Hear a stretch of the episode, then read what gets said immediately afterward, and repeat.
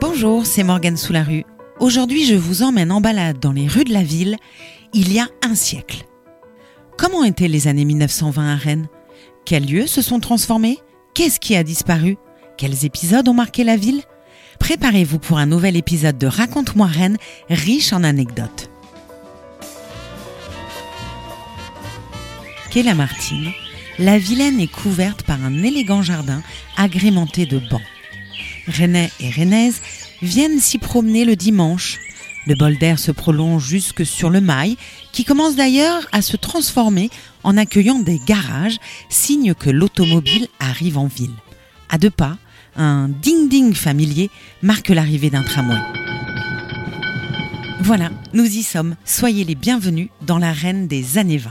Pour commencer la visite, direction les courses. Car dans les années 1920, Rennes accueille encore un grand hippodrome.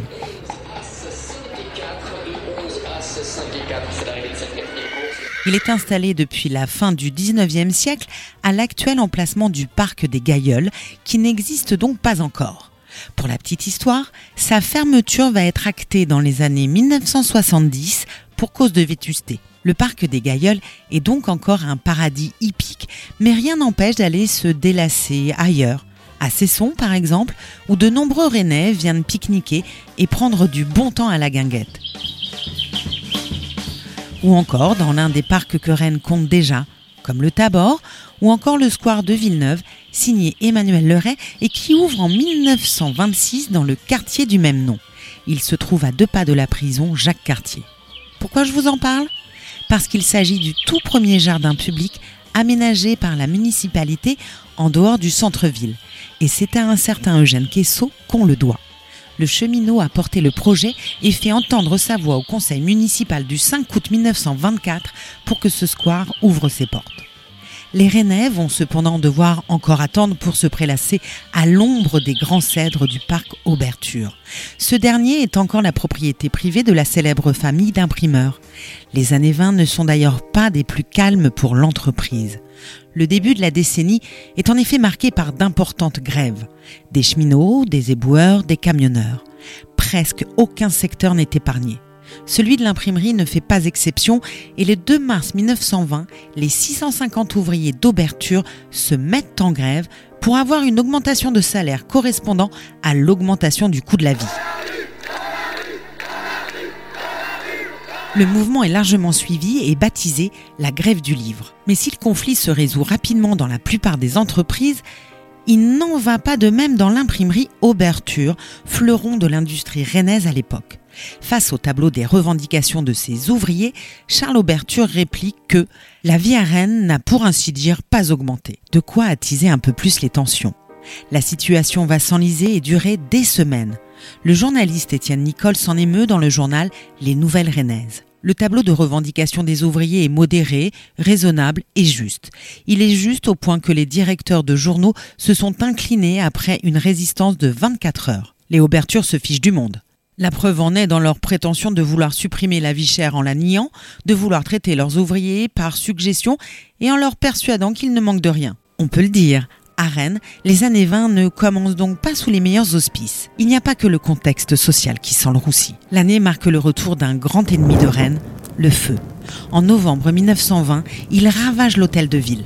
Un départ d'incendie dans les combles embrase le bâtiment. Les pompiers interviennent rapidement, mais le brasier est violent et il dévaste toute l'aile sud. La salle des fêtes est complètement détruite et l'on imagine les mines des habitants sont défaites. Ironie de l'histoire, rappelons que cet hôtel de ville a été construit suite au grand incendie de 1720 sur les plans de l'architecte du roi Jacques Gabriel. Un retour de flamme dont Rennes se serait bien passé. Alors bien sûr, pas question de laisser la mairie dans cet état. La reconstruction va rapidement être lancée et menée sous la houlette de Jean Janvier, le maire de Rennes à l'époque.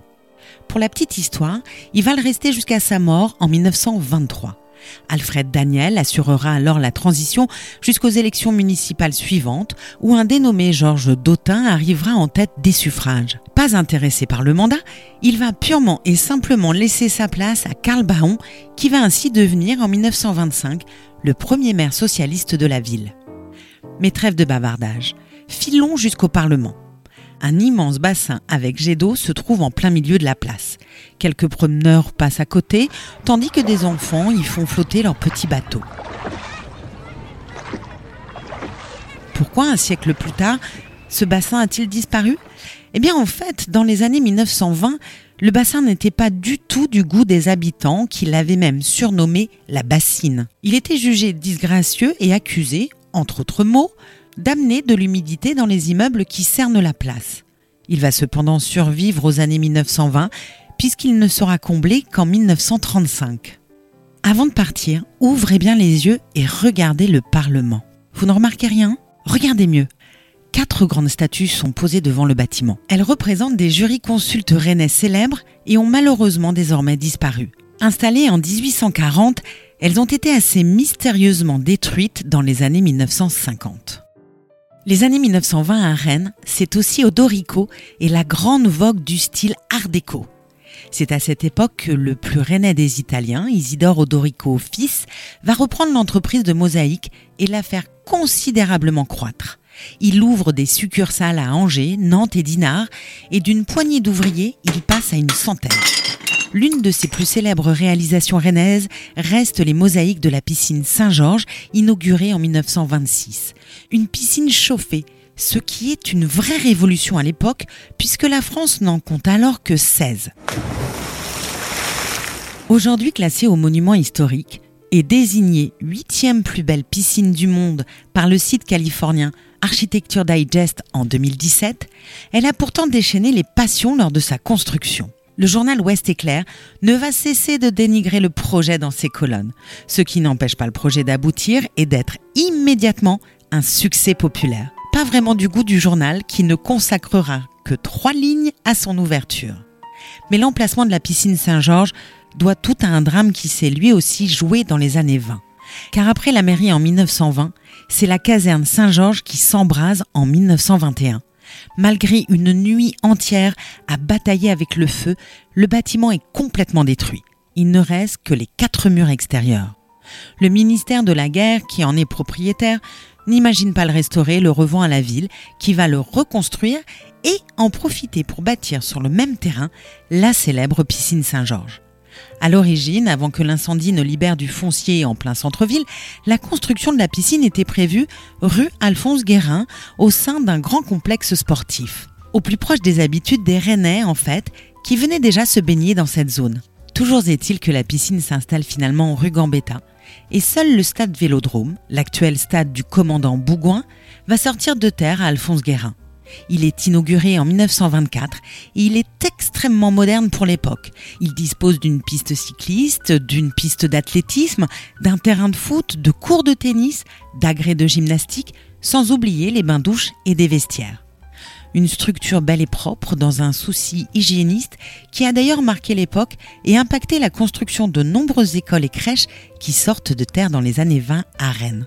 Et en parlant de nouveautés, les années 1920 voient la construction de plusieurs autres bâtiments emblématiques. On peut bien sûr citer les halles centrales, puisque la seconde halle est construite en 1926, mais aussi la salle de la Cité, anciennement Maison du Peuple, qui est inaugurée en 1926 également. Un lieu pour les syndicats et les syndiqués, mais aussi un espace d'éducation et de culture où l'on peut assister à des spectacles et des projections. Un dispensaire y est même installé pour soigner gratuitement les ouvriers. C'est aussi à cette époque que les magasins modernes sortent de terre rue Le Bastard. On peut aussi parler du Palais du Commerce, qui est toujours en travaux dans les années 20, alors qu'ils ont commencé en 1885. L'architecte Emmanuel Leray a pris le relais de Jean-Baptiste Marteneau pour gérer sa construction. Elle se termine en 1929, à l'aube d'une nouvelle décennie. C'est aussi l'occasion d'évoquer le Panthéon rennais, qui ouvre ses portes en juillet 1922. Le bâtiment est plutôt unique puisqu'il n'existe pas d'autres panthéons en France à l'exception du monument parisien. Concrètement, il s'agit d'une salle située dans la mairie, librement accessible. Les murs sont recouverts de plaques de marbre qui portent les noms des Rennais morts pour la France. Elles sont surmontées d'une frise de l'artiste Camille Godet, lui-même gueule cassée, qui représente des soldats. Initialement, le Panthéon avait été élevé à la mémoire des enfants de Rennes morts pour la France pendant la Première Guerre mondiale. Car si les années 1920 sont parfois synonymes d'insouciance, il ne faut pas oublier qu'elles marquent surtout la fin d'une guerre meurtrière qui a laissé des cicatrices dans toutes les familles, dans tous les esprits. Les noms des Rennais morts durant la Seconde Guerre mondiale seront ajoutés par la suite dans le Panthéon, portant le total des noms honorés à 1653. Dans un registre un peu plus joyeux, je vous invite à me suivre au ruelle Saint-Martin en suivant la rue sous la place Saint-Étienne. Vous voyez cette maison bizarre, en bois, qui s'incline dangereusement sur le bord de l'eau? Il s'agit du château branlant. Il branlera d'ailleurs un peu trop puisqu'il s'écroulera en 1936, mais l'intérêt de l'histoire n'est pas là. La légende dit que cette maison était en fait l'ancienne demeure de Cadet Roussel. Non, je ne plaisante pas. Vous connaissez forcément la comptine. Tout le monde la connaît.